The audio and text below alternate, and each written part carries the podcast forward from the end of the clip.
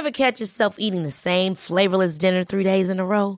Dreaming of something better? Well, HelloFresh is your guilt-free dream come true, baby. It's me, Kiki Palmer. Let's wake up those taste buds with hot, juicy pecan-crusted chicken or garlic butter shrimp scampi. Mm. Hello Fresh. Stop dreaming of all the delicious possibilities and dig in at HelloFresh.com. Let's get this dinner party started.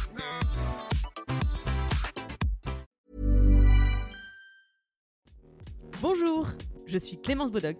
Je suis Esther Meunier. Vous écoutez Activiste, une nouvelle approche de l'action politique. Elle devrait être en classe. La meilleure façon de se payer un costard, c'est de travailler. I am not a believer in climate change. C'est papa et maman qu'on assassine. Vous vous transformez en véritable chien de garde de la police de la pensée. Le choc n'est pas un choc climatique. Et puis si on est au SMIC, eh ben faut peut-être pas divorcer non plus dans ces cas-là.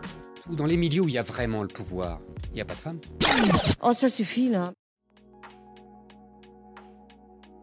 Bonjour et bienvenue dans ce nouvel épisode d'Activiste, toujours enregistré à distance. Aujourd'hui, on reçoit Annabelle, mais peut-être la connaissez-vous sous le nom AIM sur YouTube ou sur Instagram.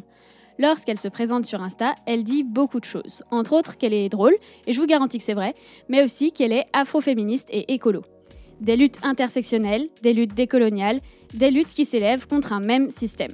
Et des voix pour les porter qu'on entend trop peu dans le paysage médiatique français. C'est d'ailleurs ce qu'elle a entrepris de dénoncer publiquement il y a peu, l'oubli des personnes racisées dans le mouvement écolo français. Et donc on va revenir en détail sur ce que tout ça signifie avec elle. Bonjour Annabelle. Bonjour. Bonjour Clémence. Bonjour. Annabelle, le titre de cette émission c'est Activiste. D'abord, est-ce que toi tu te reconnais dans ce terme-là? Alors, très bonne question. Je ne sais pas. En fait, j'ai réfléchi justement parce qu'il y avait l'émission. Mais jusqu'à maintenant, je crois que je mettais même pas de mots sur ce que j'étais. Je disais ni militante, ni activiste, euh, ni quoi que ce soit. Je me suis considérée féministe puis afroféministe, mais je mettais pas d'adjectif derrière. Euh, donc du coup, c'est vrai que après réflexion, je me dis bah oui, ça serait difficile de dire le contraire. Mais est-ce que moi, je me suis autoproclamée un jour ah oui, moi je suis activiste euh, Non, ça n'est jamais arrivé, j'avoue. Tu as une chaîne YouTube euh, qui est presque à 100 000 abonnés, enfin plus de 80 000 abonnés. Euh, donc grosse chaîne YouTube, grosse communauté. De quoi ça parle? Qu'est-ce que tu fais sur YouTube? Alors, j'appelle ça du lifestyle conscient. Mais plus le temps passe et plus je me dis, est-ce que vraiment ça résume tout ce que je fais? Je pense, je pense. Donc en gros, bah, je parle de ma vie, je parle de ce que je fais, je parle de comment je consomme, etc. Mais avec un point de vue euh, bah, conscientisé, c'est-à-dire que je questionne ce que je choisis, ce que je mange, ce que je fais, ce que j'achète, ce que je dis, etc. Tout est réfléchi en, avec l'idée d'avoir l'impact le, le plus positif et surtout le moins négatif sur le reste de la société finalement, tout simplement. Et est-ce qu'en lançant ta chaîne YouTube, c'était l'intention que tu avais Est-ce que tu l'as fait en te disant je vais me servir de cette plateforme pour défendre mes idées? Euh, Non, alors oui et non. Au tout début, c'était vraiment parce que euh, je faisais une année sabbatique et que je me disais bon, euh, t'aimes bien faire des vidéos, t'aimes bien faire du montage, reprends, ça va te divertir. Euh, mais à la base, pas spécialement. En fait, je le faisais. En fait, ça s'est pas fait comme ça. En fait, d'abord, j'avais j'avais des idées, j'avais des convictions, mais je voulais divertir, je voulais me divertir. Sauf que je me suis rendu compte que tout ce que je faisais, c'était justement. Euh, en fait, d'abord, j'ai agi. Et ensuite, j'ai mis un mot dessus. Un jour, je me suis dit, mais en fait, tout ce que tu fais depuis le début, euh, c'est politique, c'est du militantisme, c'est de la dénonciation, c'est de l'activisme, en quelque sorte. Et, et c'est après coup, je me suis dit, mais en fait, chacune de tes vidéos, est-ce que tu as conscience que chacune de tes vidéos, c'est du féminisme ou euh, de l'antiracisme ou de l'écologie ou du machin? Et c'est à la fin, je me suis dit, mais en fait, ouais, grave, euh, je ne fais rien de pas politique dans tout ce que je fais. De vraiment euh, engagé, en fait. Voilà, toutes mes vidéos sont engagées à leur degré. Et un jour, j'ai réalisé, j'ai dit, bah en fait, ouais, bah en fait, euh, t'es pas juste une chaîne YouTube, en fait, t'as rien compris. Et c'est là que j'ai. Non, et c'est là que je me suis dit. C'est là que je me suis dit, bah en fait, non, c'est. Depuis le début, tu fais une chaîne engagée. Et, euh, et voilà. Je sais plus c'était quoi la question. si, c'était c'était c'était okay. effectivement c'était effectivement ça la question. C'est qu'est-ce qui au départ t'a motivé à, à commencer? Est-ce que tu t'étais dit au départ que ça allait être pour porter des engagements? Et la question que je me pose ensuite, c'est est-ce que tu as remarqué une évolution entre les sujets, la manière dont tu abordais ces sujets au départ et ben, par exemple, pour tes vidéos les plus récentes, moi je sais que j'avais vu assez récemment euh, une vidéo que tu as fait avec euh, Manu euh, ancienne rédactrice beauté de Mademoiselle, sur le sujet des cheveux, euh, de, de, ne pas toucher les cheveux des personnes racisées parce que oh, c'est marrant, ils sont tellement différents. Alors que bon, il y a une personne en dessous. Grave. Est-ce que, est que toi, tu as remarqué une évolution dans la manière dont tu traites les sujets, dans le choix des sujets, depuis que tu as lancé ta chaîne YouTube? Ouais, parce qu'au début, je le faisais très inconsciemment et que après je me suis dit bon maintenant euh, j'ai envie de faire des trucs vraiment j'ai envie de parler de ça j'ai envie de parler de ça je vais pas me priver si j'ai envie de parler de ça je parle de ça. Même si c'est pas du tout ce dont je parle au début de ma chaîne je m'en fiche j'ai envie de parler de ça. Donc ouais ouais je le fais en fait je le fais consciemment maintenant. Je le fais plus inconsciemment. Mais je pense que c'est sur mes réseaux sociaux que ça a changé. Euh, parce qu'au départ donc c'était très aseptisé au final hein, euh, enfin oui et non. Certains diront que pas du tout, mais moi je trouvais ça encore un peu trop aseptisé. Mais je pense que là où ça a vraiment changé, c'est sur Instagram. Sur YouTube, ça reste très réfléchi, très écrit, en fait, très pensé, très voilà, très euh, anticipé, on va dire.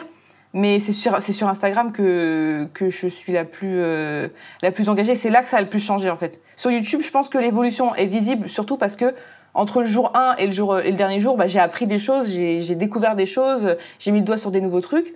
Mais sur Instagram, c'est le jour et la nuit. ça, c'est sûr. Mais c'était quoi le déclic qui t'a fait passer de le fait d'aborder ces sujets de façon un peu inconsciente à le fait de les aborder avec conviction. Euh, est-ce que tu avais par exemple peur de déranger avant au départ quand tu c'était tout ça a toujours été des sujets qui te touchaient qui te concernent? Sauf que j'ai l'impression à travers ce que tu racontes qu'au début c'était un peu presque tu les fais un peu passer comme ça en soum soum oui c'est ça. euh, de temps en temps un petit peu de, politique dans, dans des conseils lifestyle. Et euh, maintenant c'est plus l'aspect politique qui prend le qui prend le dessus. Du coup est-ce que tu avais peur de déranger? Est-ce qu'il y avait d'autres obstacles? Est-ce que tu arrives à retracer un petit peu ton cheminement? Euh, Je crois qu'en fait, ça s'est fait par saturation. C'est-à-dire qu'avant, je me modélais en me disant, oui, euh, en gros, euh, il faut prendre cet angle doux parce que sinon tu vas passer pour une personne agressive, pour une personne qui a la, qui a la rage, qui a le seum. Tu sais, genre, je me disais, il faut aller dans le sens des gens pour qu'ils comprennent et qu'ils en viennent à ton point et pour pas trop les déranger, pour qu'ils vraiment qu'ils comprennent. Et en fait, un jour, j'ai dit mais j'en ai archi marre. J'en ai, ai super marre de devoir expliquer les choses avec parcimonie, écoutez-moi s'il vous plaît, et tout ça. Et un jour, j'ai dit, eh, franchement, j'en ai marre, j'en ai marre. Ça fait, ça fait, et ça fait quatre ans que j'essaye de faire les choses, nanana, expliquer bien les choses. Et à un moment, je me suis dit, bon voilà, tant pis, vous, oh, si vous voulez pas comprendre, tant pis. C'est pas grave. Moi, j'aurais exprimé les choses comme je les pense, comme je les vis, comme je les dis, etc. Et, puis, euh, que les gens s'en aillent, en fait, euh, s'ils sont pas contents. Vraiment. Je sais pas vraiment quel était le déclic, si un jour je me suis dit, allez, c'est bon, j'en ai marre, mais je pense que ça s'est fait bah, petit à petit, au fur et à mesure. Euh, le, en fait, le vase, le vase s'est rempli, s'est rempli, s'est rempli, s'est rempli, s'est rempli, puis un jour il a débordé, euh, tout simplement. Je pense que c'est comme ça que ça s'est passé. C'est vrai que sur Instagram, c'est encore plus marqué. Ouais. notamment dans tes stories, etc., cet engagement.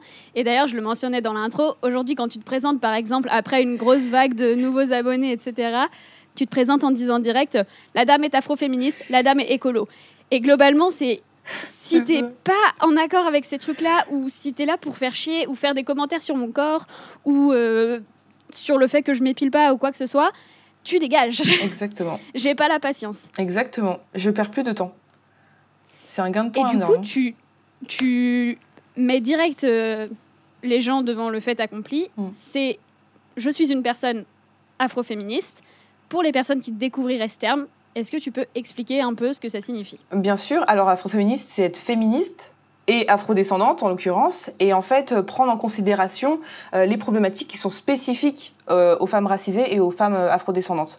Puisque au sein du féminisme, on parle des femmes, sauf qu'on oublie bien souvent que pour une femme racisée, bah, on vit une double oppression, et que donc une fois que le problème du féminisme est réglé, les femmes racisées, elles sont toujours pas sorties d'affaire.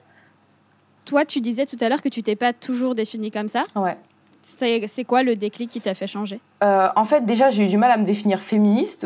Ça a été long pour en arriver jusque-là. Euh, ensuite, afroféministe, euh, c'est arrivé, je pense, il y a deux ans, mais j'osais pas le dire. Ça, je connaissais, je connaissais depuis longtemps, je connaissais, mais j'avais du mal à me. Encore, c'est toujours la même chose. Hein. Je me disais, si j'arrive en disant que je suis afroféministe, les gens vont pas m'écouter.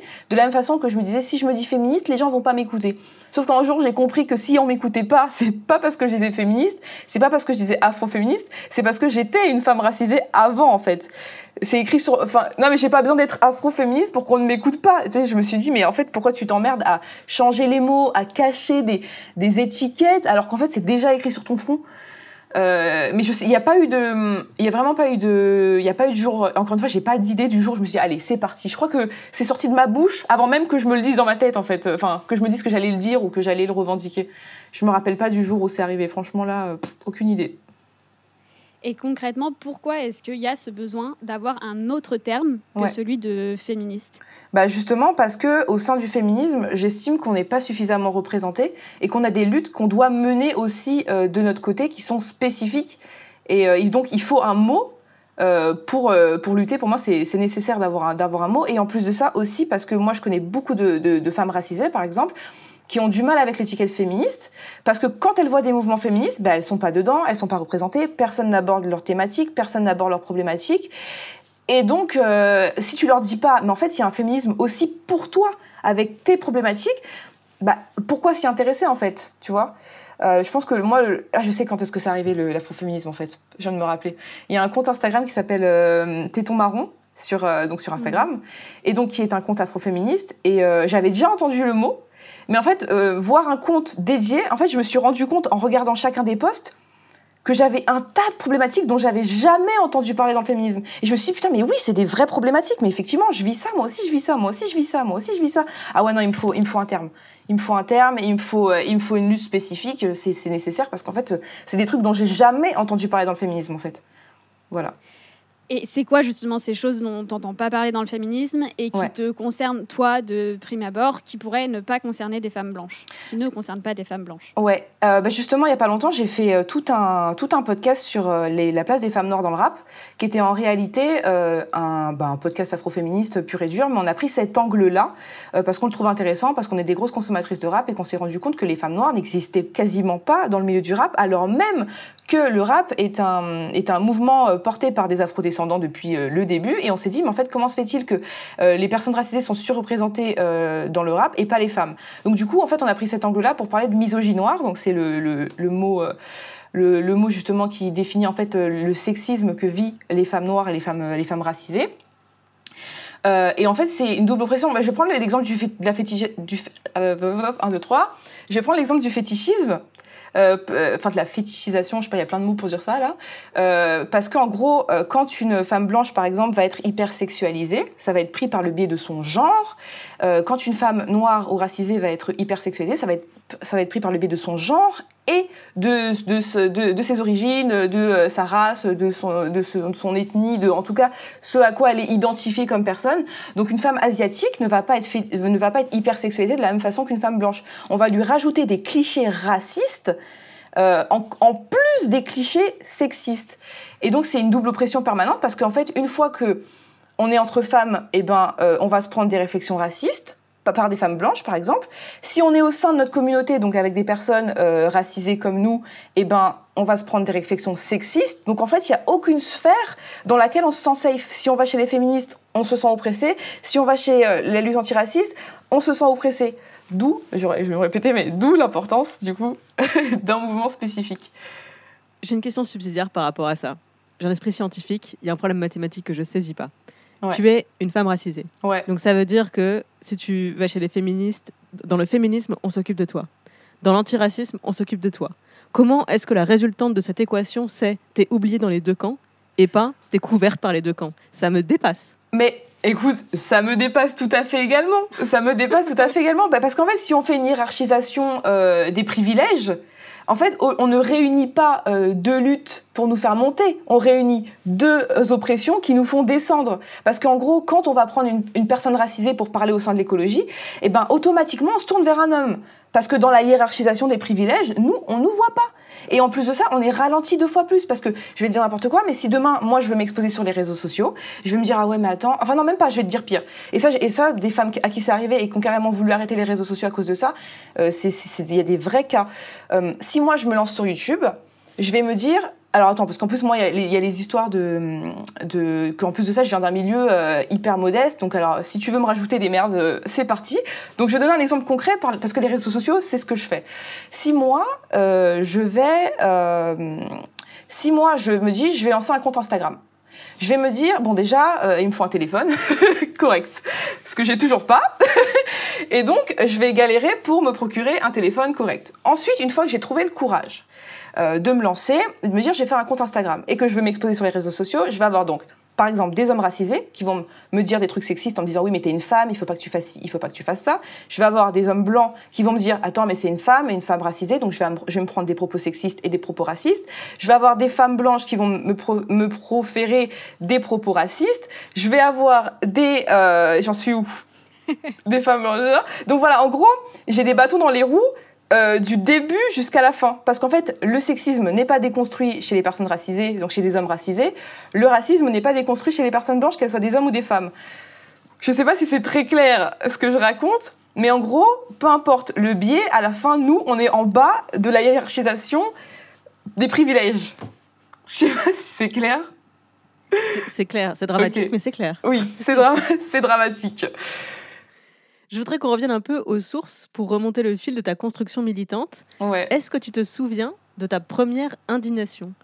Ta première indignation, c'est-à-dire la première fois que tu t'es dit et que tu as ressenti c'est pas juste? Euh, alors le problème c'est que moi je suis une personne qui ressent beaucoup ce sentiment depuis que je suis vraiment petite. Euh, et donc euh, franchement il, doit y avoir genre un milliard d'exemples. Il n'y a pas un jour de ma vie déjà où je ne suis pas en train de râler pour un truc. Mais je pense que je vais prendre l'exemple dont j'ai déjà parlé. Euh, quand j'étais en maternelle euh, si on parle de discrimination capillaire justement quand j'étais en maternelle j'avais une, une prof donc qui était une femme blanche. Donc on, on y revient à ce truc de où est mon camp finalement? Euh, qui, euh, à un moment, on, faisait des activités manuelles, donc je sais plus vraiment ce qu'on faisait, c'était du collage, du dessin, du, du coloriage, je sais plus. Et je suis partie chercher des crayons de couleur ou un truc dans le genre, oui, je peux avoir des crayons de couleur. Et la, la, la, la prof qui me dit, euh, non, non, mais toi, tu feras du dessin quand tu seras bien coiffée. Alors super agréable, merci madame. En plus de ça, il faut savoir que euh, à cette histoire-là, donc euh, donc j'ai les cheveux bouclés, hein, mais en plus de ça, euh, j'avais donc 4 ans. Et euh, alors ça va être dur de le dire sans émotion, mais quand j'avais 4 ans, mes parents ils se sont séparés. Et donc euh, je me retrouvais une semaine chez ma mère, une semaine chez mon père. Donc ma mère qui sait me coiffer et mon père donc qui est un père. Donc tu vois si on veut bien rajouter les clichés euh, sexistes par dessus, etc. Donc mon père qui savait pas très bien me coiffer et en plus qui est blanc. Donc alors pour coiffer des- mes cheveux c'est encore plus compliqué. Et donc on est, en fait on était sur la cristallisation du divorce de mes parents à l'école, euh, cristallisé par mes cheveux en fait. C'est-à-dire que mes cheveux disaient euh, mes parents viennent de se séparer euh, et mon papa il arrive pas trop à me coiffer quoi. Donc euh, j'ai un peu du mal. Et, donc ma prof qui me dit bah t'es mal coiffée euh, tu feras pas du dessin. Et ça la faisait rire. Et, donc je me retrouve face à elle me dire bon qu'est-ce que je suis censée dire? Et je l'ai pas dit à mes parents d'ailleurs à l'époque parce que en fait c'est la prof. Donc j'étais mal coiffée. Enfin c'était pas genre oh elle est méchante c'était genre ah non je suis vraiment mal coiffée. Du coup je mérite pas comme les autres enfants et euh, bon bah le sentiment d'injustice euh, il est il est cadeau quoi hein. donc voilà, je pense que c'est la première fois que je me suis dit c'est pas juste en fait. Et je me disais pas c'est pas juste, elle est méchante. Je me disais c'est pas juste pourquoi moi j'ai ces cheveux. C'est pas juste. Moi j'ai été punie quoi. Parce que je suis mal coiffée, parce que j'ai les mauvais cheveux, tu vois.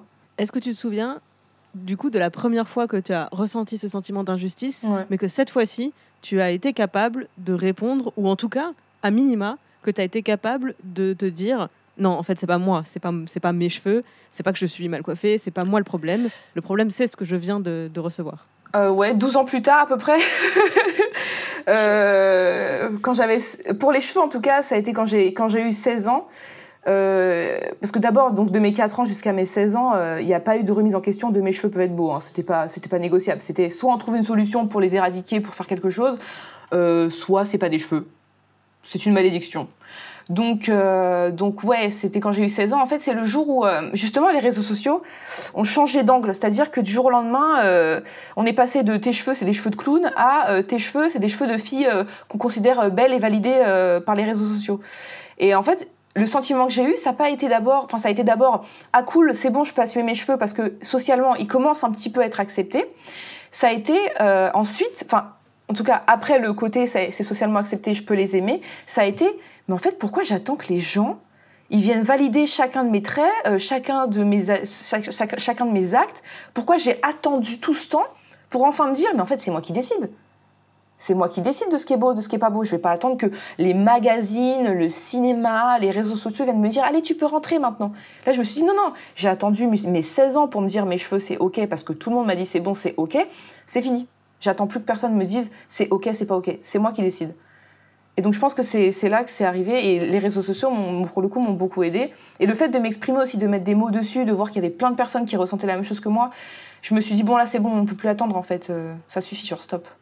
Aujourd'hui, justement, tu défends euh, beaucoup du coup l'intersection entre donc le féminisme, l'antiracisme dont tu viens de parler, et aussi euh, l'idée que la crise écolo est liée au colonialisme, au racisme, et que les femmes racisées en sont les premières victimes. Déjà, est-ce que tu peux détailler cette idée-là? L'idée que la crise écolo, elle est liée au colonialisme et au racisme euh, donc oui, la crise écologique, elle est intimement liée au colonialisme dans la mesure où on est sur un rapport de domination évident. Euh, l'humain qui exploite la nature, mais aussi l'humain qui exploite les autres humains. Euh, le système actuel, il découle d'un système colonial et esclavagiste, celui qu'on a connu et celui qu'on connaît toujours aujourd'hui, sauf qu'on déplace plus les gens, on déplace les marchandises. Euh, mais on exploite toujours les mêmes populations et toujours au profit des Occidentaux. Les plus touchés par les conséquences du capitalisme et de l'écocide, c'est les personnes racisées. Et les moins touchés, euh, et surtout ceux qui en profitent le plus et qui en bénéficient, ce sont des personnes blanches. Et dans le cas des béquets, euh, par exemple en Martinique, on parle carrément des descendants directs des colons.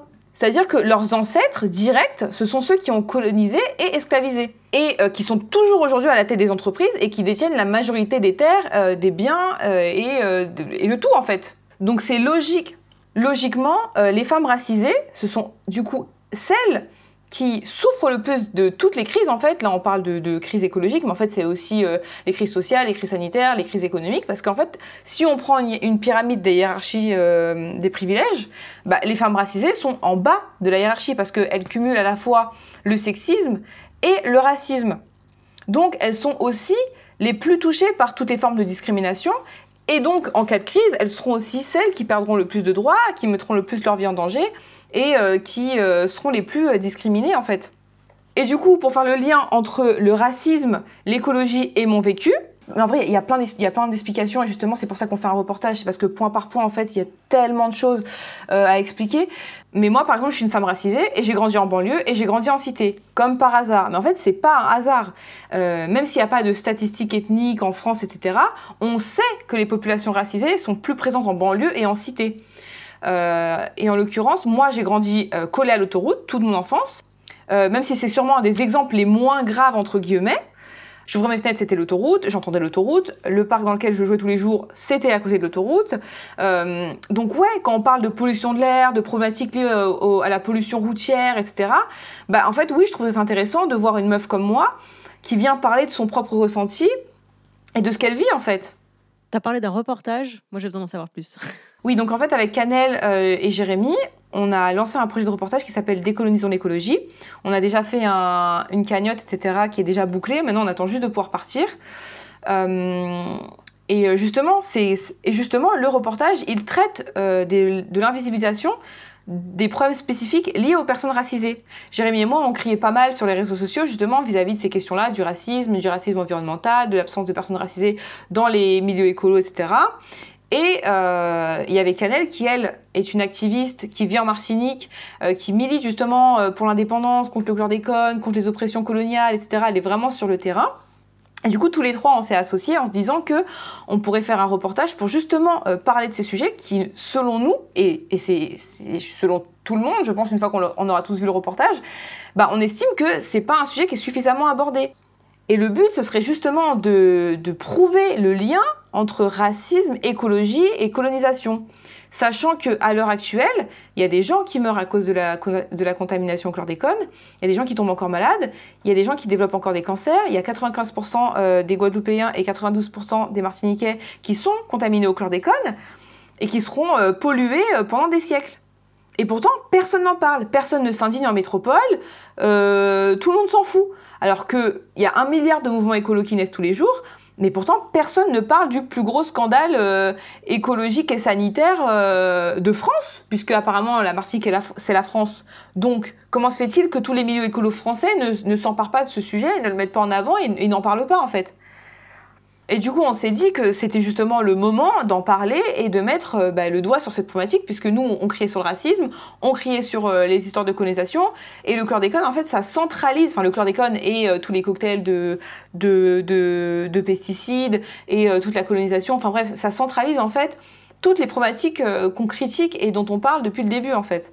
Et surtout, le plus important, c'est de relayer la parole de, des personnes en fait qui luttent au quotidien, qui militent au quotidien et dont on dont on n'entend pas parler des gens dont on n'entend pas le nom, qu'on voit pas aux infos, etc. Alors que c'est des gens qui sont sur le terrain 24 euh, sur 24, 7 jours sur 7. Donc là, tu viens de mentionner le chlordécone qui sera au cœur de votre reportage. Euh, je suis pas sûre que, comme tu l'as dit, on en parle quand même assez peu, même si on a commencé à en parler dernièrement. Donc, explique euh, rapidement ce que c'est le problème avec, avec le chlordécone. Avant de parler du chlordécone, je précise que c'est Canel et Jérémy qui l'expliqueront euh, le mieux. Euh, mais en quelques mots, en gros, ce qu'on dénonce et ce que les, la population martiniquaise et guadeloupéenne dénonce, c'est euh, l'épandage du chlordécone et aussi de tout un tas d'autres pesticides. C'est un vrai cocktail de pesticides qui a été répandu dans les cultures de bananes et pas que, en Martinique et en Guadeloupe. Et ce sont des, ce sont des pesticides qui ont été reconnus comme des perturbateurs endocriniens, des neurotoxiques. On sait qu'ils ont des, effets néfastes sur la fertilité, euh, qui sont cancérogènes. Euh, il, a été, il, a été interdit en France euh, en 1990, et c'est seulement trois ans plus tard qu'il a été en fait interdit aux Antilles. Et ça avec la complicité de l'État, c'est-à-dire que l'État était au courant et a donné un accord pour qu'on continue à épandre ces pesticides qu'on savait toxiques et dangereux en Martinique et en Guadeloupe. Et la raison pour laquelle euh, on n'a pas mis en lumière ces problématiques, on a continué à les faire répandre ces choses-là, on sait, on sait, c'est quoi la réponse C'est des personnes, c'est des hum, territoires qui ont été colonisés, qui sont monopolisés, qui sont exploités et qu'on et on n'a pas de scrupules en fait à les exploiter parce que c'est des personnes qui n'ont pas de voix, qu'on laisse pas parler, qui ont été euh, réduits en esclavage puis euh, colonisés. Donc bien sûr qu'on les écoute pas. On sait qui gère les médias, on sait qui qui a la parole, on sait qui monopolise la parole, on sait euh, qui a le, monopole sur euh, que ce soit professionnel ou euh, comment on dit ça professionnel ou c'est pas visuel mais médiatique voilà. On sait qui a le monopole médiatique et professionnel tu vois donc c'est juste tellement évident mais en même temps la preuve que c'est pas évident puisqu'on est obligé de de le, rappeler quoi. Quand tu dis on sait qui c'est ces gens sont les descendants des colons oui, les descendants des colons. Ce qu'on appelle euh, les béquets euh, en Martinique, mais euh, Enfin, oui, c'est des. Enfin, suffit de voir. en fait, c'est un truc tout con, mais il suffit de voir qui gère le monde, qui sont les plus riches de ce monde, et de, se dire, bah, c'est logique en fait. Si c'est des hommes blancs cis qui gèrent le monde, qui ont le monopole, qui ont tout l'argent, bah, c'est logique que tout ce système bénéficie aux gens qui leur ressemblent, qui les suivent et qui ont bénéficié des mêmes privilèges un colon qui a un enfant colon, bah, il prend les bénéfices euh, de l'argent que tout le colon a récupéré sur le dos des personnes colonisées pendant des générations. Et puis, euh, de but en blanc, il aide ses, ses confrères, et puis on s'en sort plus. Et nous, pendant ce temps-là, plus le temps passe, et plus on perd des privilèges, en fait. Voilà. Et ça, finalement, euh, je trouve que si c'est aussi difficile à expliquer aujourd'hui et à faire entendre aujourd'hui, c'est aussi parce qu'on nous l'enseigne mal on mhm. enseigne mal cette histoire. On l'enseigne pas. On l'enseigne pas. On, l'enseigne pas effectivement. Enfin, cette histoire parce que une, fois qu'on nous met devant les yeux qu'elle a été, c'est idiot, hein, mais j'ai regardé un documentaire euh, justement sur toute l'histoire de l'esclavage depuis le 7e siècle jusqu'à aujourd'hui. Ouais. Et j'ai appris un tas de trucs qui éclairent la problématique dont, tu parles maintenant. Le documentaire s'appelle Les routes de l'esclavage, si euh, vous voulez aller le regarder. Il est en quatre parties. Euh, c'est phénoménal le nombre de choses où tu te dis ah mais ok donc en fait c'est pour ça que c'est comme ça le monde aujourd'hui mais si on nous mm. enseigne pas l'histoire si on nous enseigne pas le passé à ce sujet-là bah évidemment qu'on est aveugle en fait bah, bien sûr c'est logique et euh, en plus, non, mais vraiment à l'école, c'est catastrophique. On a un micro-chapitre et, euh, et surtout, on, j'ai l'impression qu'on nous rabâche l'histoire des États-Unis, mais il y a personne qui nous parle de l'esclavage euh, français. Alors que la France, mais ils se, ils, se sont enrichis comme tous les autres pays sur, euh, sur l'esclavage. Il y a, y a personne, personne qui en parle. La Réunion, c'est horrible. Moi, je, donc, moi, moi, je suis d'origine réunionnaise. Ce qui, ce qui s'est passé à la Réunion, c'est horrible. C'était de l'esclavage. C'est toujours une colonie euh, française. Et euh, l'esclavage, quand on l'a aboli soi-disant, il a continué pendant des, mais, mais, des années, des années, des années. Et ça, c'est encore un truc, j'ai dû l'apprendre parce que, euh, parce que j'ai dû faire des recherches toute seule, comme une grande. J'aurais pu passer ma vie en me disant, en n'ayant même pas conscience que si ma mère était noire, c'est parce qu'on l'a, on a, on a, on a, on a acheté, enfin on a vendu, on a acheté ses ancêtres et qu'on les a posés là, à la Réunion, pour les exploiter.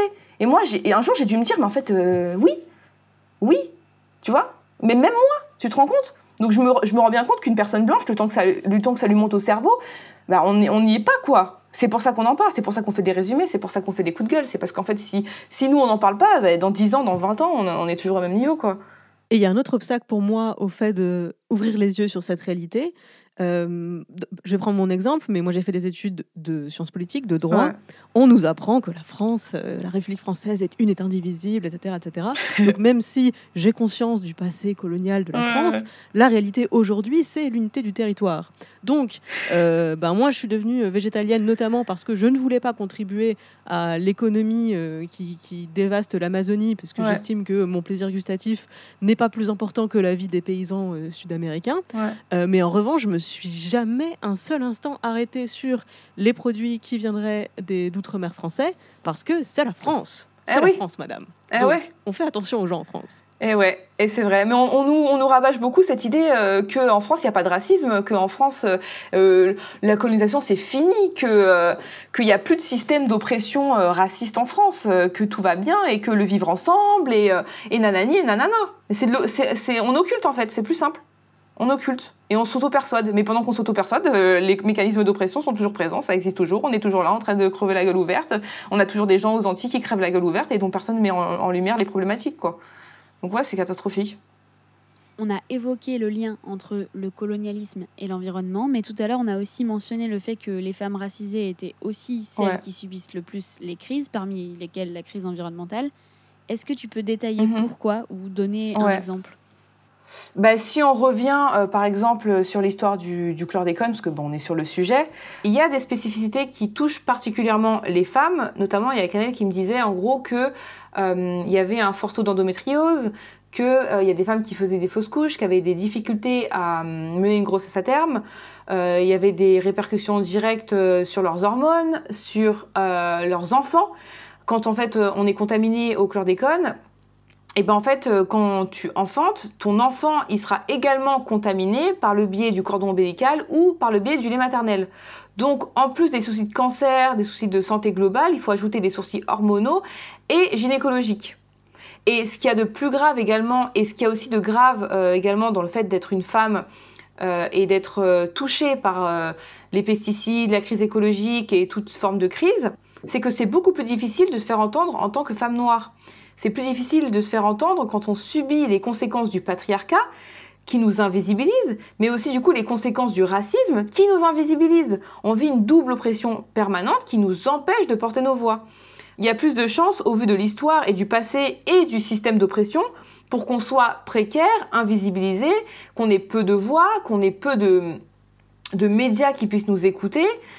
Euh, et moi, j'ai, moi, il y a un truc que j'appelle le syndrome de Beyoncé, c'est que en gros, quand tu es une femme noire ou une femme racisée, pour qu'on t'écoute, pour qu'on te voit, pour que tu aies une place quelque part, il va falloir faire plus grand, il va falloir faire plus fort, il va falloir faire plus tout.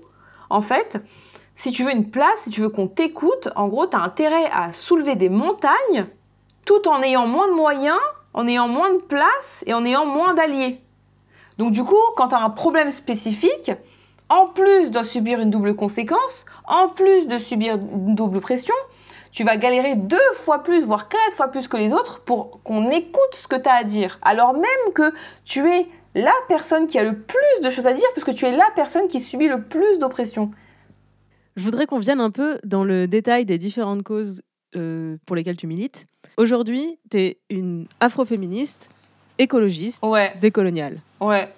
C'est un package. Il y a Ouais. plein de couches à travers ça. Ouais. Est-ce que ces couches, tu les as construites progressivement ou est-ce que c'est arrivé d'un coup et, et c'est le moment où tu as compris que c'était ça le package, que tu t'es senti bien dans tes, dans tes engagements?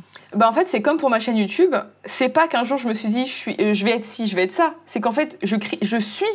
Je suis les mots sur lesquels. euh, Enfin, je suis les étiquettes. Je, je, je les ai pas choisies Euh, je, suis l'étiquette directement. Je dis afroféministe, mais en fait, c'est parce que je suis une femme racisée qui subit des oppressions racistes et sexistes. Donc, je suis afroféministe. En fait, c'est en, c'est en réponse, c'est en, en, contre-coup de ce que je suis. Tu vois, je, je choisis pas de militer, je choisis pas d'être afroféministe. C'est juste le mot qui définit ce que je suis et ce que je subis.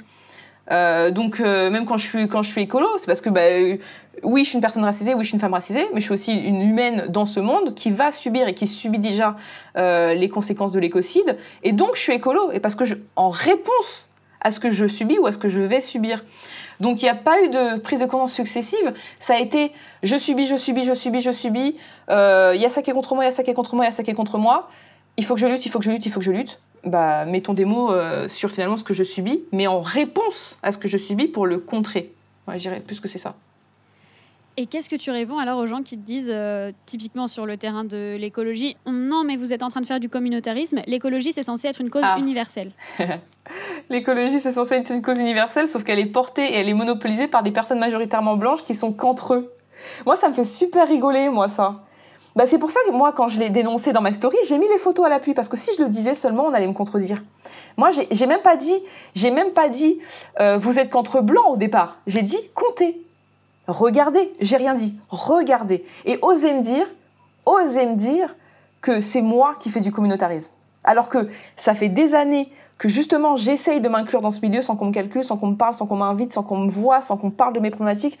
Ça fait depuis le début que justement j'essaye de m'intégrer dans votre milieu sans que personne me calcule, sans que, euh, sans que je me vois sur les photos, sans que je vois des femmes comme moi sur les photos, alors que même, alors même que moi, j'en suis des personnes comme ça et que je les vois lutter.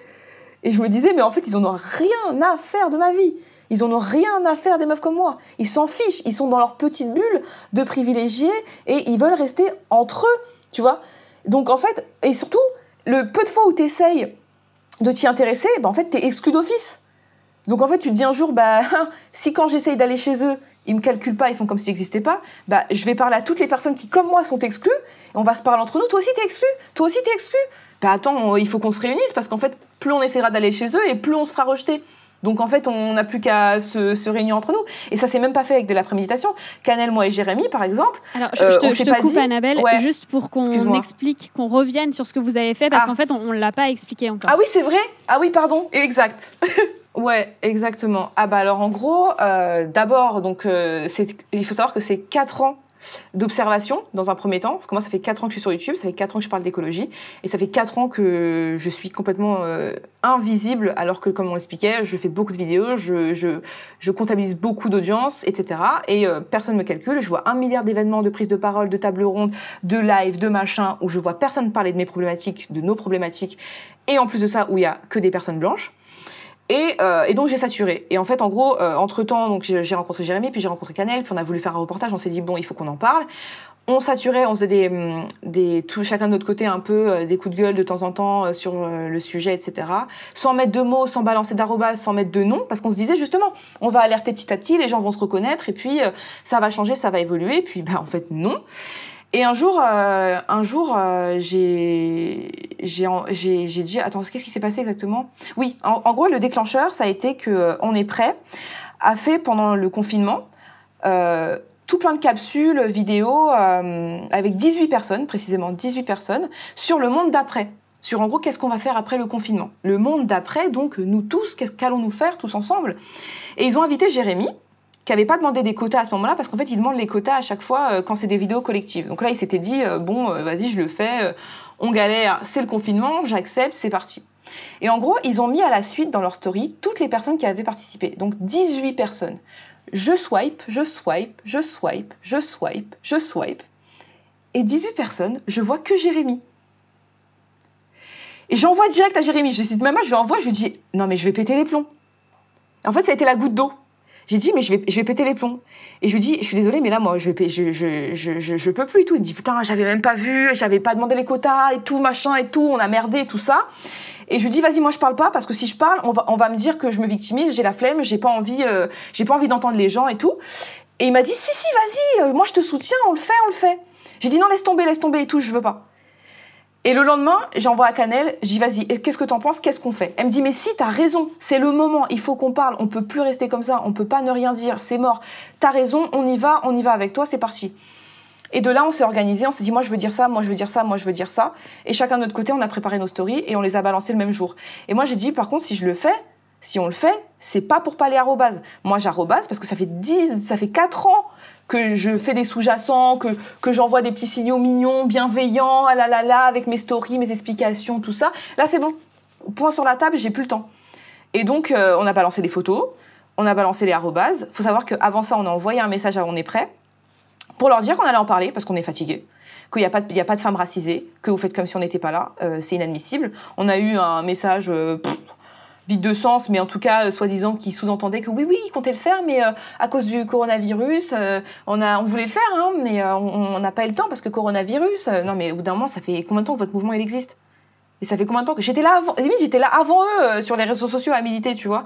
Et en fait, ce qui, ce qui était le plus énervant, c'était de se dire que c'est pas tant l'inclusion des personnes racisées, c'est de se dire qu'en fait, eux, eux ne soutiennent pas les mouvements antiracistes. Ils te parlent de société de demain, mais sans nous.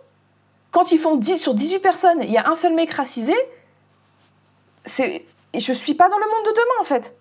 Moi, je suis pas, je suis, je suis pas dans on est prêt, on n'est pas prêt, on n'est pas prêt avec moi, euh, on ne me calcule pas. Et moi, dans leur monde, si c'est, si c'est demain, si c'est on est prêt et le JTR qui gère la société, qui dit à Macron ou au monde entier, voilà, maintenant on va vous expliquer comment on va faire. Dans cette société, je vais souffrir comme dans celle-ci. Alors j'aurai de l'eau potable et un peu d'air, mais je serai toujours oppressée. Et mes problématiques seront toujours, toujours ignorées.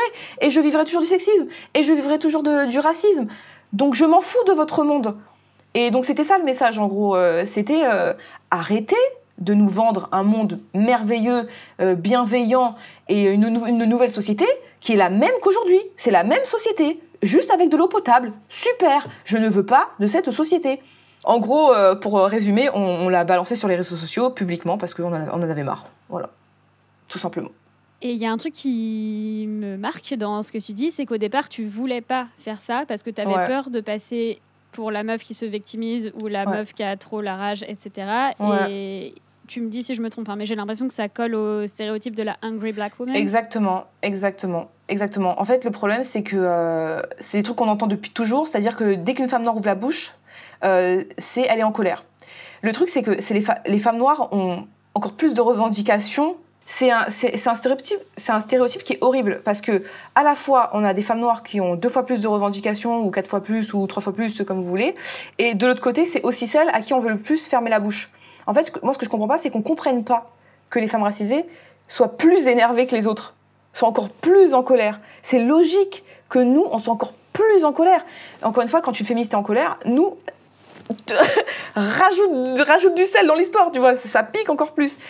Et euh, effectivement, en fait, je, c'est, je l'ai intégré, ce, ce stéréotype. Il y a plein de fois dans ma vie où je me suis dit, bon, attends, calme-toi, parle doucement, parce que sinon, bah, personne va t'écouter. Mais on y revient, si on m'écoute pas, c'est pas parce que je suis en colère, c'est pas parce que je suis énervée, c'est d'abord parce que je suis une femme racisée.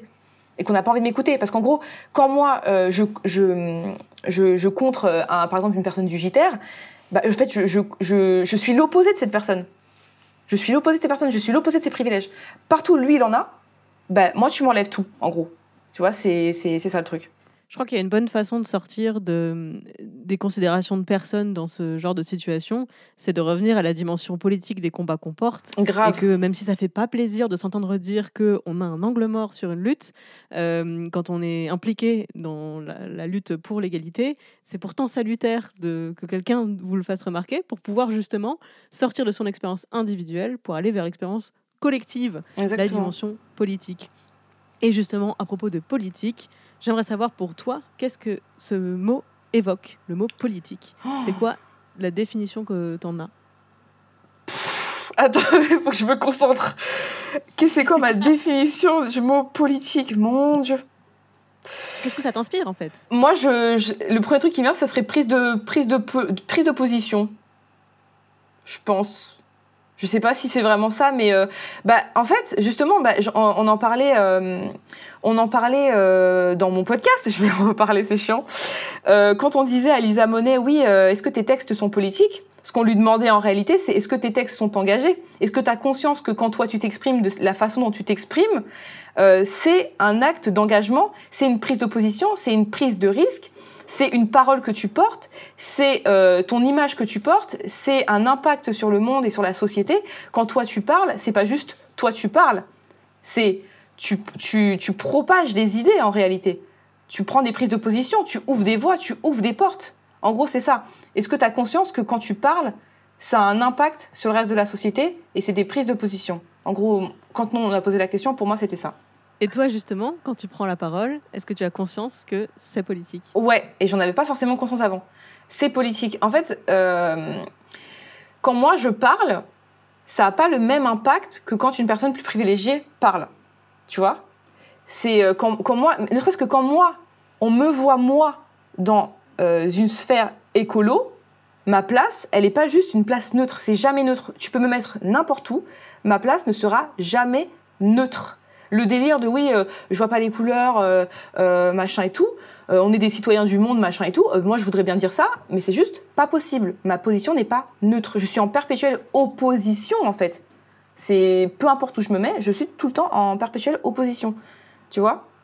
Donc ouais. Je voudrais bien qu'on s'arrête un instant sur le délire de ne pas voir les couleurs. Ouais. Qu'est-ce que tu veux dire par là? Euh, et ben en fait, le problème, c'est que comme j'expliquais dans mes stories, ne pas voir les couleurs, c'est c'est un privilège. Euh, De parce les couleurs de peau des gens. De, oui, de peau, les... oui, voilà, voilà, voilà, c'est ça.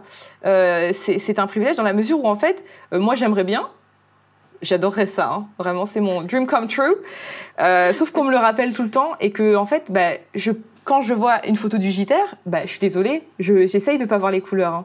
Mais en fait, bah, justement, je ne les vois pas, dans le sens où il y a, il y a personne qui est... Il n'y a, y a- il y a pas de représentation. Donc, quand moi, à, à ma position, je vois cette photo, je peux pas ne pas voir que je ne suis pas ou qu'il n'y a pas des personnes comme moi qui y sont représentées. Et moi, je vois pas pas de couleur, je vois mon exclusion. Et j'aimerais bien ne pas la voir, mais pour pas pour pas la voir, faudrait qu'il y ait une répartition euh, cohérente euh, des personnes présentes, tu vois? Moi, j'adorerais pas voir, hein, vraiment, mon rêve. Est-ce qu'il y a un moment dans ta démarche où tu as hésité à prendre la parole, hésité à t'engager parce que tu avais peur de t'en prendre plein la gueule ou peur euh, de l'humiliation Ou est-ce que tu as eu des doutes concernant ta légitimité à prendre la parole?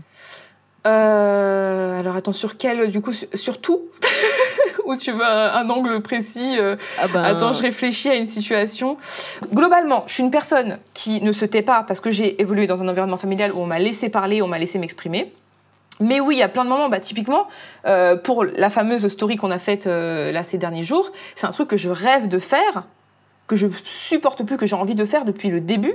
La seule raison pour laquelle j'ai réussi à le faire maintenant, c'est parce que j'ai été soutenue par des personnes comme moi qui ont aussi saturé qui m'ont dit T'iras pas toute seule, t'inquiète pas. Si ça te retombe dessus, on sera là, on sera là pour prendre ta défense, on sera là pour te soutenir.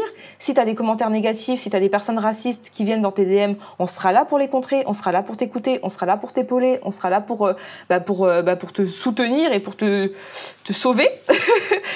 Euh, donc oui, il y a plein de trucs que je me suis empêchée de faire parce que justement, je me sentais seule à des moments et que je me disais, si tu parles, bah, tu vas te soulager, tu vas pouvoir euh, diffuser une parole, mais surtout tu vas prendre un risque et tu n'auras personne pour te soutenir et il y a de fortes chances qu'en fait bah, ce soit pire pour toi personnellement. Donc euh, ouais, j'ai pas d'exemple là, mais cet exemple il est plutôt parlant parce que ça fait vraiment très longtemps que, que j'ai des notes, que j'ai envie d'en parler, que je que j'enregistre les trucs, que, que je screen, etc. C'est ça a juste été la goutte d'eau qui fait déborder le vase et si ça arrivait maintenant, c'est parce que j'avais du soutien en fait. Esther le disait tout à l'heure, quand on débarque sur ton compte Instagram, tu annonces la couleur. Ouais. Euh, Ceux qui agissent ont toujours tort, surtout celles qui parlent très fort. Comment tu gères la critique et l'opposition Et est-ce que ta manière de, de gérer la critique a évolué depuis que tu prends de plus en plus la parole? Alors, comment je gère la critique et l'opposition? Euh, La critique, euh, je la gère très bien, dans le sens où je, mes, mes combats, je les, je, les, je les mène depuis longtemps, j'en ai conscience depuis longtemps, et je sais qu'ils sont légitimes. Donc vraiment, les critiques, je m'en fous. Euh, les critiques constructives, euh, s'il y en a, euh, eh ben, je les écoute entre guillemets. Quand j'y écoute, c'est pas dans le sens où je dis qu'ils ont raison ou qu'ils ont pas raison. hein. C'est dans le sens où je suis capable de les, de les, de les, de les prendre, en compte, voilà, de les prendre en compte et de les lire. Euh, L'opposition, euh, en vrai, pour être tout à fait honnête avec vous, euh, le, ce qu'on a fait là, par exemple, on a eu le- la majorité des gens qui étaient de notre côté. Euh, mais parce que le truc a été ficelé de manière à ce qu'on anticipe chacune des réactions. Je savais déjà ce qu'on allait me dire parce que c'est des choses que j'entends depuis toujours. Et donc, je les avais déjà pré-contrées dans mes stories. On les avait déjà pré-contrées dans, dans nos stories. Donc, en fait, c'était quasiment impossible, impossible de nous contredire. On a, on a tellement entendu d'opposition, justement, ben voilà, en fait, la réponse, c'est euh, à force d'entendre l'opposition, les critiques, les réflexions, les, les fausses remises en question, etc., bah, en fait, on, y a, on, on a construit des arguments ben, impossibles à contredire. Finalement, je me sers de l'opposition pour davantage construire euh, mon discours, en fait. Voilà. Là, je réalise en même temps que je vous le dis. Hein. Je, j'en avais pas conscience là, tu vois, On- à force de parler. ça. Bah ouais. non mais c'est vrai, c'est important d'en parler parce que des fois je fais des trucs avec des mécanismes et, et je me dis pas ouais je vais penser ci, je vais appréhender comme ça. Je le fais et puis après voilà. Mais euh, pour le coup les critiques euh, par exemple, moi je euh, je suis le genre de personne si une critique me saoule, je vais le dire en story. Hein. Je vais pas l'emmagasiner, euh, dire oui on m'a dit ça. Non non, moi la dernière fois il y a une personne qui m'a qui m'a fait une réflexion super une, personne qui m'a fait une, réflexion super condescendante en disant oui l'orthographe, nanana. Je m'en fous ton, je m'en fous. Je m'en fous. Je réponds euh, et surtout je réponds aux gens comme ils me parlent. Ça c'est un truc que je mets un point d'honneur à répondre aux gens de la même façon qu'ils me parlent. Donc c'est comme ça que je gère les critiques. Je réponds, je suis cash, j'emmagasine pour mieux contrer. Bim. Là, on a beaucoup euh, évoqué les idées que tu défends sur tes plateformes, que sont notamment YouTube et Instagram. Ouais. Euh, moi, je me demandais si tu avais déjà mis en place d'autres modes d'action. Euh, tu veux dire euh, que, la, que, que la prise de parole, euh, le fait de, de revendiquer des choses sur les réseaux sociaux, de m'exposer, etc. Ouais, exactement. Ouais, c'est-à-dire par exemple casser des vitrines. Typiquement, oui, casser des vitrines. Non, alors en fait, c'est un truc justement que j'ai toujours redouté à faire, justement parce que je me disais, pourquoi est-ce que je vais aller au front avec des écolos qui ne vont pas au front pour moi? C'était toujours la question. C'était quand je voyais des mouvements écolos, que ce soit euh, dans la rue ou via les réseaux sociaux, je me disais, pourquoi moi est-ce que je vais aller mouiller dans leur combat alors même que eux n'en ont rien à faire et que quand je vais chez eux, bah, je suis pas en safe place. Et ça, je pense que c'est vraiment une problématique. On reproche aux personnes racisées, par exemple, oui, vous n'êtes pas dans le milieu écolo, machin et tout, mais sauf que nous, quand on milite, quand on vient militer chez vous, on vient s'exposer au racisme, à l'invisibilisation, à la discrimination. Et donc, ça ralentit encore une fois des actions qui pourraient être faites si les milieux étaient inclusifs. Je suis certaine que si les milieux étaient inclusifs, j'aurais sûrement mené des actions concrètes euh, dans l'espace public et casser des vitrines avec eux. je rigole. J'aurais sûrement pas cassé des vitrines, mais euh, mais tu vois ce que je veux dire? En fait, il faudrait rendre tous les milieux militants des safe places pour chacune des personnes. Et là, on parle des femmes, on parle des femmes racisées, mais euh, on pourrait parler euh, de la cause LGBT, on pourrait euh, parler des personnes en situation de handicap. Les, quand les mouvements sont organisés, ils sont organisés donc par des personnes privilégiées qui pensent euh, personnes privilégiées. Quand il y a un mouvement, n'importe quoi, je, je suis pas au courant de tout ce qui se passe dans les milieux. Il y a sûrement plein de de, de, de sphères militantes qui le font, etc. hein. Mais quand si demain t'organises par exemple un blocus, il faut que tu aies conscience que quand tu vas faire ton blocus, il y a de fortes chances que tes amis noirs, ils se fassent beaucoup plus emmerder par la police que toi. Que quand vous allez arriver à 5, 6, 7, à 10 et que vous allez vous dispatcher, les, personnes, les premières personnes qui seront contrôlées, ce sera pas toi. Ce sera les personnes que tu as emmenées avec toi qui seront noires et qui, ou qui seront racisées, tu vois. Et ça, c'est des choses que si tu les prends pas en compte, comment veux-tu créer un mouvement inclusif et comment veux-tu ramener le plus de personnes? Moi, demain, s'il y a un groupe de personnes blanches qui vient me dire allez là demain on va aller faire un blocus ici mais j'ai pas envie parce qu'il y, y a de fortes chances qu'à la fin ça me retombe sur moi en prums tu vois et, ne serait-ce que parce que ça serait plus ça serait logique. Et donc j'ai pas envie de prendre le risque avec vous. Parce que si ça se trouve je vais me retrouver dans la merde et il y a personne qui va prendre en compte les, considérations et les problématiques euh, par lesquelles je vais passer tu vois. Et, euh, et si j'ai et si mais même enfin bref je, je vais m'éparpiller de fou mais mais, euh, mais du coup, la question était est-ce que j'ai déjà euh, donc pensé à d'autres modes d'action? Euh, Oui, j'ai toute une liste bien super sympathique de plein de trucs qu'on pourrait faire euh, publiquement, etc. Mais la question, c'est toujours la même. J'ai peur. C'est ça la réalité. J'ai peur. Et par exemple, Jérémy, il, fait des actions concrètes, etc. dans les milieux militants, il fait des blocus, des machins, des trucs comme ça. Il m'avait déjà dit, mais si tu veux venir et tout, viens, etc. Et moi, je lui avais dit, mais moi, j'ai peur. J'ai peur. Parce que j'ai peur des personnes avec qui on va y aller parce que c'est pas des gens à qui je, peux faire vraiment confiance. Si ça se trouve, c'est des gens qui, quand je suis pas là, vont me parler de racisme anti-blanc ou seront les premiers à proférer des, pro- des, pro- des, euh, des propos euh, euh, sexistes et racistes. Est-ce que moi, j'ai envie d'aller mouiller avec eux? Bah, sûrement pas. Probablement que non. Et j'ai peur. Et en plus, alors moi, si je vous rajoute avec ça, j'ai, euh, je fais de l'anxiété. Alors, j'imagine déjà le pire, tu vois. Donc, en réalité, ça arrivera. Je compte euh, faire des actions euh, euh, concrètes, etc. Mais du coup, dans des milieux inclusifs, penser également par moi, envisager aussi par moi et par des personnes comme moi, en safe place, en fait, tout simplement. Mhm, J'allais y venir justement, je demandais si tu envisageais aujourd'hui euh, de Ouais. changer de méthode d'action et, et je Grave. sais pas si c'est top secret ou si tu peux... euh, parce que tu parles de safe place, etc. Est-ce qu'on peut rendre ça un peu concret pour les, les personnes qui écoutent? Euh, bah, en fait, pour l'instant, c'est en phase de discussion, donc je peux pas vraiment en parler. Mais en gros, oui, avec, euh, avec Jérémy et Canel, ça, là aujourd'hui, on dénonce, on va faire un reportage, et après ça, on compte, euh, on compte bien euh, mettre d'autres actions en place, euh, d'autres mouvements en place, parce que maintenant qu'on a mis en lumière cette chose-là, bah, on a plein de personnes racisées qui disent, mais en fait, moi, je ressens la même chose depuis le début. Il y a plein de moments où j'ai pas voulu venir, où j'ai pas voulu m'y intéresser, parce qu'en fait, je pensais que c'était juste pas ma place, dans le sens où bah, ces personnes s'intéressent pas à ce que je fais, à ce que je vis, etc. Donc pourquoi j'irais chez eux, en fait? Euh, Donc on a, on a une grosse demande de personnes racisées qui disent, mais moi, je m'intéresse à l'écologie depuis toujours, mais j'ai jamais osé m'y intégrer, parce que justement, parce que justement. Et donc, on, réfléchit effectivement à des, à des solutions et à des mouvements euh, qui pourraient inclure euh, les personnes racisées et, euh, ou plus encore, euh, les personnes simplement invisibilisées euh, dans, dans ces mouvements. Sans rentrer dans les détails, parce que c'est euh, c'est encore vraiment en phase de discussion. Il n'y a vraiment rien de concret pour le moment. Est-ce que parfois tu, doutes aussi de la manière dont tu peux défendre euh, tes opinions? Euh, alors attends, c'est une bonne question. Non. Mais par contre, ça m'arrive, euh, ça m'est arrivé de pousser des coups de gueule et de les supprimer après coup. Parce que je recevais des commentaires de personnes qui justement minimisaient ce que j'expliquais.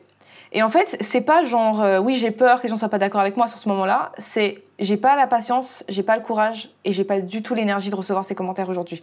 C'est plus dans ce sens-là. Il y a plein de moments où j'ai poussé des coups de gueule, etc. Et en fait, je voyais que les gens comprenaient pas le fond, ils comprenaient la forme. Oui, mais t'as dit ça et tout, mais c'est pas ça que j'explique. Et quand je voyais que le message passait pas comme je voulais qu'il passe, et surtout que la majorité des commentaires, ou en tout cas ne serait-ce y ait deux commentaires, deux personnes qui comprennent pas, c'était suffisant pour moi pour, pour me dire aujourd'hui j'ai pas l'énergie. Et c'était plus en question d'énergie, plus qu'en en doute. C'était vraiment, il y a des jours où je me disais, non, aujourd'hui, c'est pas le jour pour parler, parce qu'aujourd'hui, t'as absolument pas l'énergie nécessaire pour, euh, bah, pour recevoir euh, des choses qui remettent en doute, en fait, ton, ton, ton vécu, tu vois. Donc, euh, ouais. Euh, douter, non. Revenir en arrière parce que je suis fatiguée, oui. Avec toute l'énergie que tu déploies, est-ce qu'il y a des moments où tu te sens découragé Oh là Et surtout, comment tu les dépasses? Alors, il y a des moments où je me sens découragée, euh, oui, et fatiguée, euh, oui, carrément. Euh, comment je les dépasse? Mais en fait, je crois que c'est pas moi qui décide. C'est vraiment juste que j'ai des phases où, voilà, mon corps, il dit, voilà, c'est bon, fuck et tout, machin. Sauf que fuck et tout, machin, on y revient. C'est-à-dire que si moi, je dis fuck aux luttes militantes, ben, en fait, je dis fuck à ma vie. Tu vois, si demain, j'a- j'arrête de lutter contre le racisme, ben, je, le, je, le, je le vis encore. Donc... j'ai pas- pas trop le choix là, tu sais. Je me dis, bon, bah oui, mais meuf, si t'arrêtes de militer, si t'arrêtes d'ouvrir ta bouche, si t'arrêtes d'en parler, si t'arrêtes d'éduquer les gens, si t'arrêtes de, de t'exprimer, ben en fait, toujours la, c'est toujours la merde en fait, tu vois. Euh, et c'est pareil pour le féminisme. Si demain je me tais, si demain je dénonce plus, si demain je m'énerve plus, si demain je relaye plus, si demain. Bah en fait, c'est juste ma vie quand je fais de la merde, quoi. Donc euh, c'est- con, mais j'ai pas. Encore une fois, j'ai pas le choix. C'est-à-dire, des fois, je me dis putain, fuck Mais si je dis fuck, je dis fuck à mes droits, je dis fuck à mon futur, je dis, fuck à mon présent, je dis fuck à, ma vie, quoi. Donc je peux pas, en fait. Donc à chaque fois que ça m'arrive, je me dis, bon, bah de toute façon, attends deux jours, attends deux heures, euh, et puis tu reviendras euh, avec une nouvelle story, tu reviendras avec une nouvelle vidéo, tu reviendras avec des nouvelles idées, tu reviendras avec. euh, tu vois Donc en fait, j'attends. J'attends juste que la vague revienne, j'attends juste qu'il y ait un nouveau truc qui m'énerve et qui me, qui me repique. et puis voilà, et puis après, ouais, sinon je me plains. Je me plains euh, bah, à Canel et à Jérémy ou à d'autres amis et je leur dis putain j'en ai marre c'est de la merde et tout regarde comment c'est trop de la merde et tout euh. et puis euh, et puis pareil j'a- j'attends juste que mon énergie revienne toute seule tout simplement T'as un rapport intéressant à la colère. On dirait que c'est ta meilleure ennemie. C'est-à-dire que c'est à la fois la force euh, qui te donne de l'énergie et qui te repompe quand tu as besoin. Et en même temps, euh, ben, c'est le symptôme des problèmes auxquels tu es confronté au quotidien. Ouais, c'est ça. Exactement. J'ai pas d'autre mot là. C'est ça, c'est ça, c'est ça, c'est ça. En fait, j'en ai marre d'être en colère. Mais en même temps, si j'étais pas en colère, dans quel état je serais en fait? C'est ça que je me dis. Si j'ai pas la colère, euh, je fais quoi? Je pleure, euh, je, je, m'écrase, je, je dors, euh, je sais pas. hein. Donc ouais, ouais, la, la colère, c'est c'est à la fois ce que je voudrais plus ressentir et à la fois euh, ce que j'ai besoin de ressentir pour, euh, pour agir. Ouais. C'est déprimant, hein Alors, je trouve pas du tout ça déprimant en réalité. Je trouve ça hyper inspirant parce que tu débordes d'énergie, tu dégages quelque chose de hyper positif, de très fort. Et ben, de savoir que euh, en coulisses, c'est pas facile tous les jours Ah et qu'évidemment, toi aussi, tu as des moments de découragement. Bah, je trouve pas ça déprimant en réalité. Ouais. Je trouve que ça te rend humaine. Et c'est un peu ce qu'on essaie de faire à travers ce podcast c'est de montrer que ben, les activistes sont des personnes très très différentes, engagées sur euh, énormément de causes très différentes, avec des histoires très différentes et qu'ils ont juste en commun de ne pas euh, venir de Krypton avec des super pouvoirs et d'avoir l'envie que le monde change dans la bonne direction. Donc euh, merci beaucoup pour ça, vraiment, c'était, moi je trouve ça hyper inspirant. Ok, bah tant mieux, tant mieux. Si ça peut servir, c'est avec plaisir. J'ai aucun doute que ça servira. Euh, on approche de la fin de l'interview, donc euh, Ouais. on va finir avec euh, deux, trois petites questions euh, rapides. Alors, comme tu pouvais pas choisir, je crois qu'on les a choisies nous-mêmes. Donc, moi, je commence. Qu'est-ce que tu aurais voulu savoir quand tu as commencé? Qu'est-ce qui t'aurait fait gagner du temps? Euh, que quelqu'un me dise euh, T'as raison. Direct, vraiment. Que quelqu'un. Alors, on me l'a dit, il y a plein de gens qui m'ont dit oui et tout, tes, tes, tes, tes causes sont légitimes, tu fais bien de t'exprimer, etc. Mais euh, je pense que j'aurais voulu plus l'entendre parce qu'il y a eu beaucoup trop de moments où je me disais mais est-ce que c'est dans ma tête Est-ce que c'est dans ma tête Est-ce que c'est dans ma tête? Euh, Est-ce que euh, je suis la seule à le voir Est-ce que je suis la seule à voir que ça va pas Est-ce que je suis la seule à voir que ça va pas? Je pense que avoir plus de gens qui me disent, qui viennent me voir, qui me disent non mais en fait oui oui mais t'as raison pas forcément continue euh, etc mais t'as raison tu, tu, tu n'exagères pas tu ne tu enfin tes, tes combats sont, vra- sont vraiment légitimes je pense que vraiment avoir quelqu'un qui me répète régulièrement tu as raison euh, c'est quelque chose que j'aurais voulu avoir et que j'aurais voulu savoir dès le début plutôt que de penser que j'ai raison de savoir que j'ai raison c'est plutôt ça ouais On a beaucoup parlé tout à l'heure de manque de représentation. Mm. Moi, j'aimerais savoir s'il y a un ou une super héroïne de fiction qui t'inspire particulièrement. Alors Tu peux en citer plusieurs. Alors attends, mais en fait justement j'ai réfléchi à cette question et alors vous avez trouvé ça con mais j'ai pas trouvé. Euh, j'ai pas trouvé parce que quand je réfléchis là, je réfléchis de fiction, je y a rien qui y a rien qui me vient vraiment. Mais j'ai envie, je me suis dit je peux pas faire ce podcast sans parler de ça parce qu'il y a, y a, une, y a une, une personne qui est pas une personne de fiction mais dont je parle beaucoup sur mes réseaux sociaux. C'est une rappeuse que j'adore et dont j'arrête pas de parler. Et c'est Shai. C'est pas une personne de fiction, mais je la connais pas personnellement et je ne suis même pas sûre qu'elle existe vraiment. Donc j'ai envie de la placer parce que c'est super. C'est ce, que cette personne représente. Je la connais pas personnellement, donc ça se trouve je ne sais pas. enfin, je ne sais pas qui elle est dans son quotidien, mais ce qu'elle représente, c'est juste. euh, ça, va- paraître ridicule pour plein de personnes justement, et c'est pour ça que c'est un bon exemple. Mais c'est juste. euh, c'est juste pas vital, mais cette personne a été nécessaire dans plein de cheminements de ma vie. Et le moment où j'ai où Shai n'existait pas euh, dans mon dans mon cerveau, et le moment où cette meuf existait parce qu'on parlait de représentation, mais euh, des femmes euh, racisées, euh, afrodescendantes, qui s'expriment publiquement, qui revendiquent leur féminisme, qui s'incluent dans des milieux majoritairement masculins, gérés euh, en sous-jacent par des personnes blanches, euh, et qui s'imposent autant, alors même qu'elle prend des critiques, mais que vous n'imaginez même pas, ça a été hyper bénéfique. Et en fait, quand moi je m'exprime, quand moi je m'expose, le truc que je me dis toujours, c'est il y a plein de meufs qui sont comme toi, qui, qui réunissent tout justement tes non-privilèges et qui voient personne d'aussi proche d'eux euh, dans, dans leurs revendications et même juste de par ce qu'elles représentent, tu vois. Et en gros, moi, j'aimerais bien être la, la du militantisme, tu vois. La meuf où tu te dis, où tu te dis, putain, elle s'est pris tant de vagues et elle est toujours là. Euh, la meuf, elle ose dire des trucs que je vois personne dire. Elle vient du même milieu. Elle, euh, elle réunit tous les, tous les mêmes non-privilèges et tout. Et, euh, et elle le fait quand même, tu vois. Elle le fait quand même et elle est toujours là. Alors que toi, tu vois sur Twitter ce que les gens disent. Tu vois, toi tu vois sur les réseaux, tu vois les commentaires, tu vois ce que, t'entends ce que les gens disent. La meuf, elle est toujours là, tu vois. Et, et donc c'est pas une personne de fiction, c'est une vraie personne, mais elle, elle incarne en fait, euh, elle incarne en fait ce que j'ai envie euh, entre guillemets d'incarner, mais euh, d'un point de vue euh, militantisme, etc. C'est en gros, euh, tu te dis putain avec tous les bâtons dans les roues qu'elle a, la meuf, elle est encore là, elle lâche pas le steak, elle est toujours ici. Mais j'ai envie d'être cette personne, tu vois, de se dire euh, putain, elle était mal partie hein, pour qu'on l'écoute, hein. mais maintenant on l'écoute, tu vois. Est-ce Voilà. que tu peux dire de quel milieu elle vient? Parce que je crois que tu n'as pas précisé. Ah ouais ouais. bah en gros elle, elle vient elle vient d'un milieu modeste. Bon elle, est, elle est belge donc euh, ça se passe c'est pas exactement le, le même euh, on va dire le- Je, je veux dire même- euh, dans quelle sphère elle Ah gravite en Ah, ce je- moment, tu vois? Ah pardon, excuse-moi. pas le Ah, excuse-moi, je vais pas faire sa biographie. J'allais faire tout sa bio là. Oui, je t'écoute.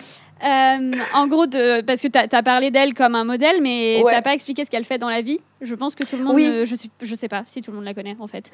Ouais, bah en fait elle Je la est pas. Moi, je la connais Ah, grâce bah à toi. super Donc je me dis. Ah euh, ouais, parce que je suis en boucle, je suis en boucle. Je suis super chiante. non, non, mais euh, en gros, c'est une rappeuse qui est, euh, qui est belge et, euh, et donc euh, qui est afrodescendante et, euh, qui, est dans un milieu de rap où les femmes noires sont littéralement invisibilisées, où on leur donne moins la parole, où elles ont moins de place, où tout simplement c'est juste plus difficile de gravir des échelons dans n'importe quel milieu quand on part de, du même, de la même marche, en gros. Et, elle rappe et, et, elle fait de la musique et, elle fait pas beaucoup d'interviews, mais les interviews qu'elle fait, bah, en fait, elle revendique son féminisme dans un monde de rap, tu vois, genre c'est vraiment genre. La première fois que j'ai entendu dire, mais en fait, bien sûr que je suis féministe, euh, je vais pas dire le contraire, ça va pas ou quoi et tout. Et je me suis dit, mais c'est tellement rare parce qu'en fait, souvent, quand on, quand on a des artistes, elles veulent pas spécialement se politiser parce que c'est déjà assez compliqué et elles sont déjà politisées juste parce qu'elles sont là. Et euh, pour moi, je me suis dit vraiment le, le courage de se dire bon voilà, je suis dans une interview rap et j'arrive et je dis ouais, je suis féministe. Il manquerait plus que je dise le contraire, tu vois. C'est plein de trucs comme ça en fait, et même ses textes, ses sons, la façon dont elle s'expose sur les réseaux sociaux, avec les vagues qu'elle s'est pris, elle a été accusée plein de fois, enfin elle, s'est pris plein de vagues sexistes, misogynes, euh, racistes, etc. Enfin je les vois sur les réseaux, les réseaux sociaux, etc. Et, euh, et ouais, en fait, c'est vraiment juste de voir quelqu'un qui, même si elle n'est pas dans le même milieu, euh, bah, elle est toujours là. Moi, c'est vraiment juste ça, en fait. Elle est toujours là et elle lâche pas le steak. Et au, et plus les années elles passent, et au plus elle est présente, et au moins elle lâche l'affaire, tu vois. Alors que tu sais, t'auras tendance à te dire, putain, plus le temps passe et plus je peux plus, quoi. Tu vois. Eh ben, merci beaucoup, Annabelle, pour euh, cette interview. Oh, c'est génial. Attendez, excusez-moi, je fais une parenthèse. On finit cette interview en parlant de chai. Oui, c'est tout à fait Je suis refaite. Ma journée est refaite. Merci beaucoup, c'était trop cool. C'était génial. merci à vous. Euh, pour te suivre, on renvoie tout le monde vers euh, ta chaîne YouTube et ton compte Instagram notamment. Est-ce qu'on les envoie ailleurs? Ah, bah non, non, euh, Instagram, euh, YouTube, très bien, c'est parfait. Super. Euh, les liens seront dans la description. Et euh, voilà, merci encore pour ce moment. Merci à vous, c'était génial. J'adore parler, donc pour moi, c'était un bonheur. Vraiment.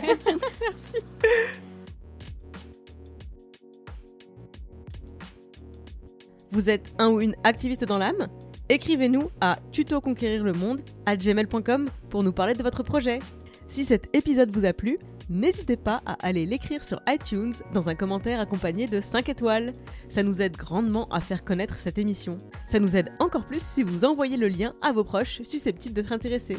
Merci beaucoup pour votre écoute et à la semaine prochaine. Activiste est une émission d'interview porte-à-projet de celles et ceux qui changent le monde en commençant tout autour d'eux. Activiste est entièrement réalisé, produit et présenté par Esther Meunier, alias Esther Reporter, sur YouTube et sur Instagram, et moi-même. Je suis Clémence Bodoc, rédactrice en chef des podcasts Tuto Conquérir le Monde. Vous pouvez retrouver toutes les émissions sur le flux Tuto Conquérir le Monde, Activiste et Les Impertinentes sur Instagram at conquérir.le.monde et dans ma newsletter bit.ly slash clembodoc. Tous les liens sont bien sûr dans les notes du podcast. Merci pour votre écoute, merci pour les étoiles, merci pour les messages et à la semaine prochaine.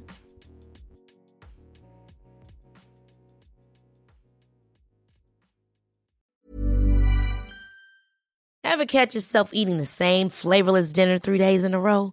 Dreaming of something better? Well, HelloFresh is your guilt-free dream come true, baby. It's me, Kiki Palmer.